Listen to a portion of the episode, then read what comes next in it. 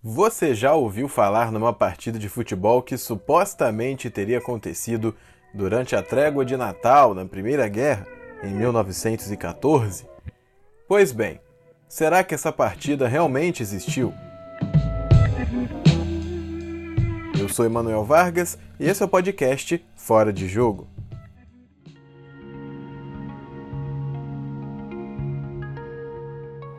A Primeira Guerra Mundial não foi um fenômeno que aconteceu do nada, mas já vinha se desenhando há um tempo. Alguns fatores, como a insatisfação da Itália e da Alemanha por terem ficado de fora da partilha dos territórios asiáticos e africanos, e a busca por mercados consumidores, fizeram com que a corrida armamentista acontecesse a todo vapor. Mas o que decretou mesmo o início do primeiro conflito mundial foi a morte de Francisco Ferdinando. No dia 28 de julho de 1914, o príncipe do Império Austro-Húngaro foi assassinado durante visita a Sarajevo, atual capital da Bósnia.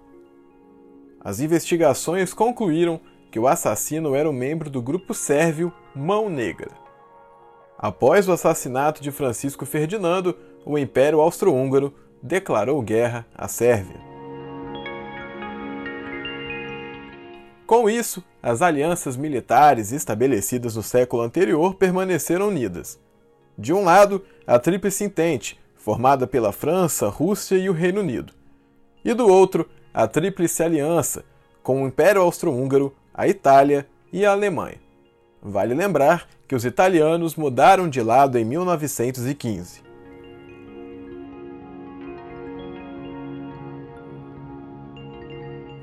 A guerra, que a princípio parecia que seria rápida, foi se arrastando por meses e meses. Os soldados já sabiam que serviriam por muito mais tempo do que imaginavam, quando deixaram suas casas em seus países de origem. Casas estas que poderiam não ser do mais alto nível, mas que com certeza se tornavam mansões de luxo quando comparadas às trincheiras que tinham mau cheiro e, obviamente, nenhum tipo de conforto. Após seis meses de conflito, no mínimo 600 mil soldados haviam sido mortos.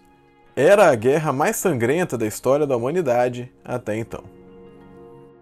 Em virtude disso, com a aproximação do Natal, diversas entidades apelaram aos países envolvidos para que uma trégua ocorresse. Mais de 100 mulheres sufragistas britânicas assinaram a Carta Aberta de Natal, uma mensagem pública que tinha como destinatário as mulheres da Alemanha e da Áustria. Ali na carta era pedida a paz e também era destacada uma aproximação entre as mulheres dos até então países inimigos. Três meses depois da carta britânica, as mulheres alemãs e austríacas responderam, colocando a sororidade acima de qualquer rivalidade bélica. O Papa Bento XV foi o autor do pedido de trégua oficial naquele momento. No dia 7 de dezembro de 1914, o Vaticano pediu aos governos em guerra para que uma trégua ocorresse pelo menos na época natalina. O principal trecho da carta dizia, aspas, que as armas possam cair em silêncio, ao menos na noite em que os anjos cantam. Fecha aspas. Apesar disso, todos os governos recusaram o apelo do Papa.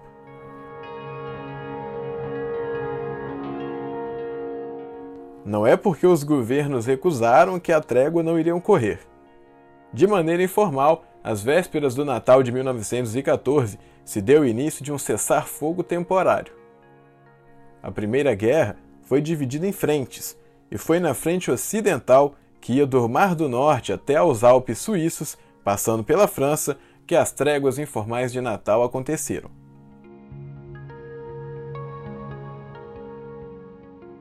Tudo começou no dia 24 de dezembro, quando os alemães enfeitaram a frente de sua trincheira. Muitas velas e decorações, como pedaços de panos coloridos e alguns galhos de árvore, serviram de início à comemoração natalina. Presos dentro dos pequenos e nada confortáveis corredores das trincheiras, os alemães começaram a cantar canções de Natal. Logo foram surpreendentemente acompanhados pelos britânicos, que cantavam a mesma melodia na língua inglesa, a pouco mais de 30 metros de distância.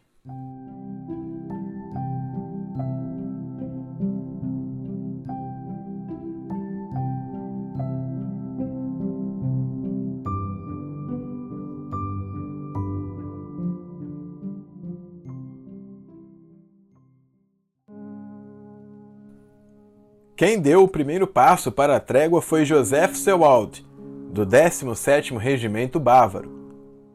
Joseph saiu de sua trincheira e disse em voz alta para os britânicos ouvirem que iria até eles, que estava desarmado e que não iria atirar. Por último, ele gritou que queria uma trégua. Depois que falou, Joseph se arrependeu por alguns segundos. Silêncio total nenhum indício que os britânicos iriam ser amigáveis com ele. Logo após dar alguns passos no congelado terreno em que pisava, Joseph ouviu um britânico pedindo para que os tiros parassem. Então, começaram a sair soldados britânicos das trincheiras e a se aventurarem na terra de ninguém.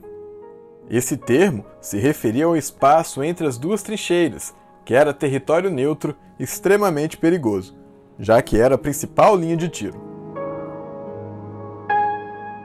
Assim que alemães e britânicos se encontraram, o clima de paz foi instaurado. Apertos de mão e abraços passaram a ser movimentos comuns na terra de ninguém.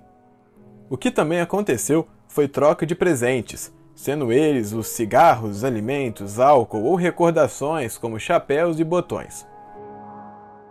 No dia seguinte, na manhã de Natal, uma missa foi realizada. Um padre escocês e um seminarista alemão foram responsáveis por celebrar a missa para os soldados alemães e britânicos, que se encontravam perfilados lado a lado, sem capacete extremamente vulneráveis uns aos outros. Após a missa, os corpos dos soldados mortos foram recolhidos para que um grande funeral acontecesse.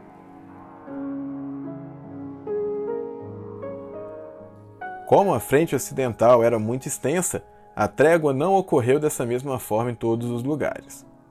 Em alguns pontos, os barulhos de tiro não deixaram de ecoar em nenhum momento sequer, nem mesmo no Natal. O que se tem de registro é que muitos soldados estavam psicologicamente e fisicamente cansados, por isso queriam uma pausa em todo aquele ritmo bélico. Essas tréguas foram informais e aconteceram sem as autoridades superiores saberem.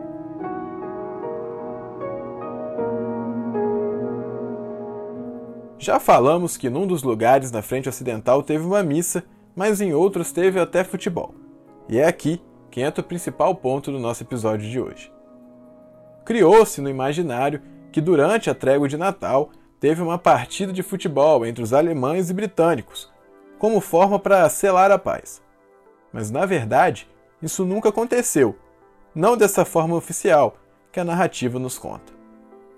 Em diversos pontos da frente houveram sim peladas de futebol, mas entre os próprios exércitos, não entre inimigos. Segundo o historiador Mike Dash, em artigo publicado na revista Smithsonian, apenas umas três ou quatro partidas envolvendo tropas inimigas aconteceram, sempre de maneira informal, nada como um acordo de paz ou algo do tipo. Não se tinham bolas de couro, nem traves, muito menos a grama, já que o tempo era inverno e a gente sabe como é que é o inverno na Europa.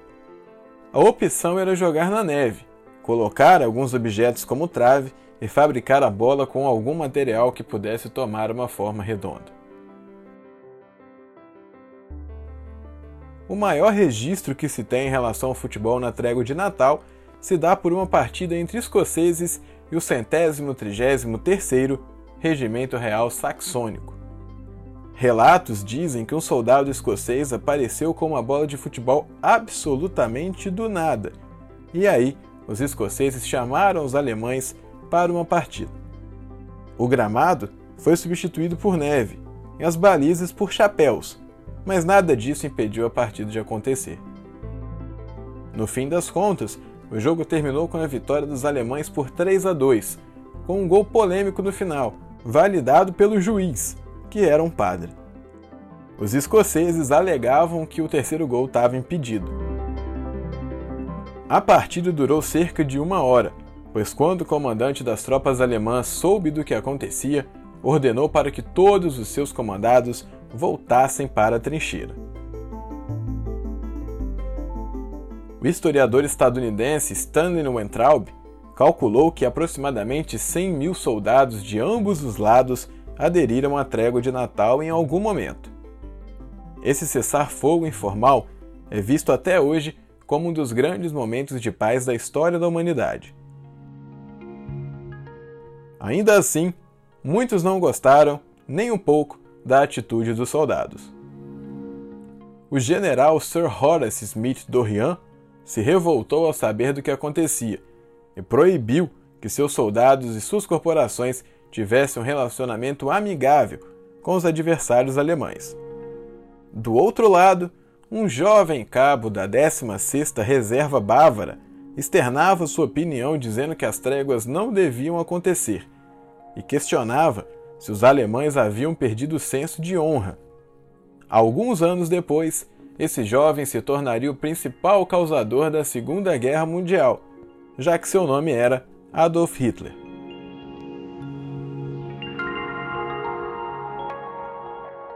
A Primeira Guerra Mundial deixou aproximadamente 10 milhões de vidas para trás. Esse número de mortos se multiplica por 3 quando a gente fala da quantidade de feridos. Ainda assim, nos momentos de paz, o futebol era lembrado como um momento de diversão e de alegria.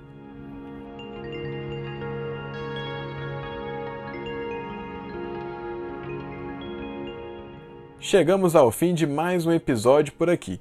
Se você gostou desse episódio de hoje, desse tipo de episódio, eu recomendo você a ouvir também o episódio de número 3, onde a gente relacionou a Primeira Guerra com o surgimento do futebol feminino lá na Inglaterra.